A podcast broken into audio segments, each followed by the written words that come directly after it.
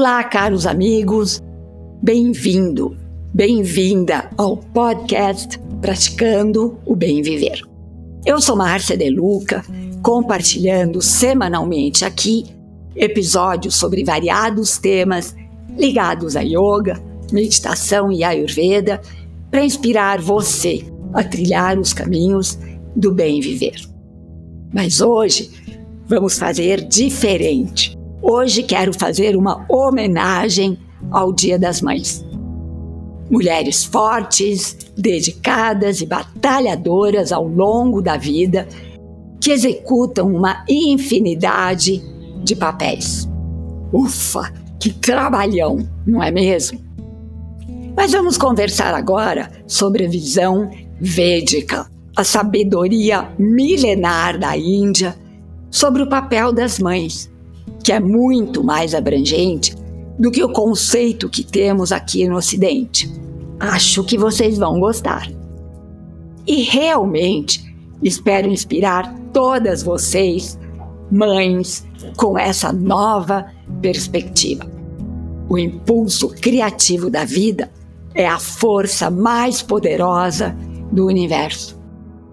Misteriosa e inexplicável, é mais sutil do que o pensamento, mais duradoura do que o próprio tempo.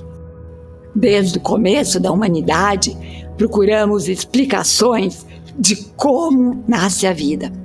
E a vida continua sendo um mistério.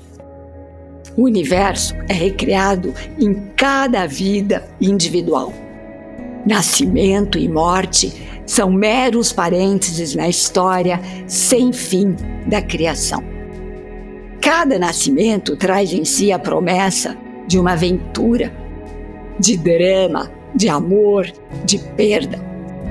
A concepção e o nascimento de um bebê são as primeiras páginas de um novo conto os primeiros passos em direção ao campo da pura potencialidade e das infinitas possibilidades.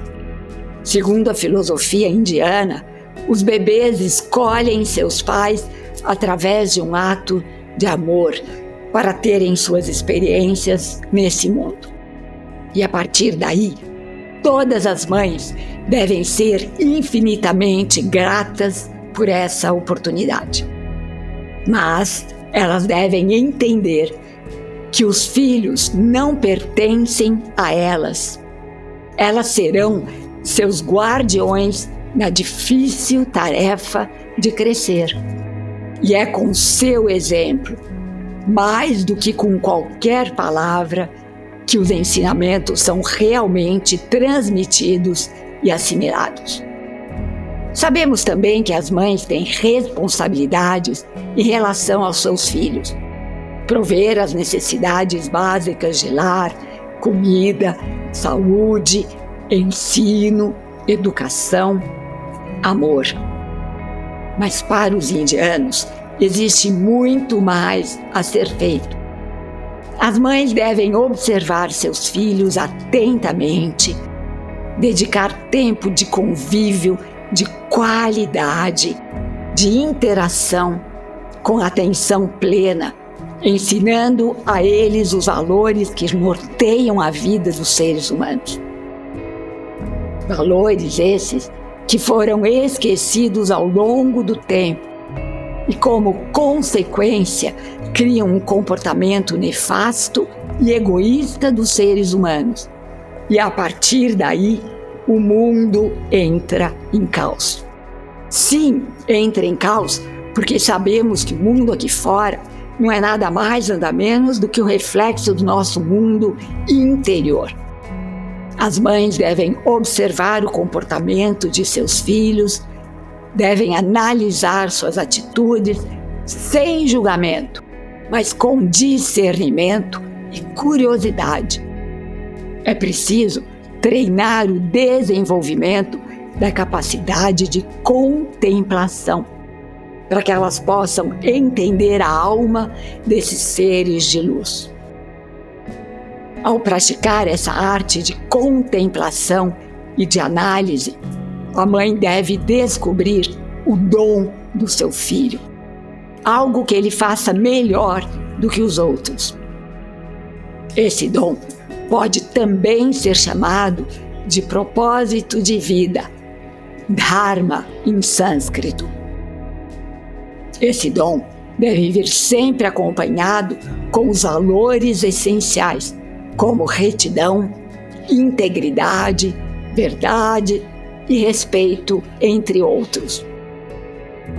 Uma grande dica é perceber a concentração e a felicidade da criança quando utiliza o seu dom, que é sem dúvida um presente do universo. As mães devem ensinar aos filhos que o ponto de referência está dentro, não fora, nesse mundo de formas e matéria.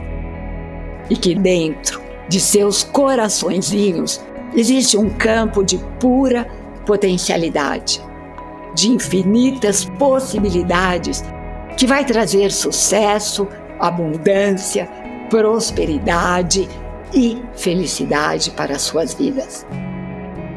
Nesse espaço, eles tudo podem.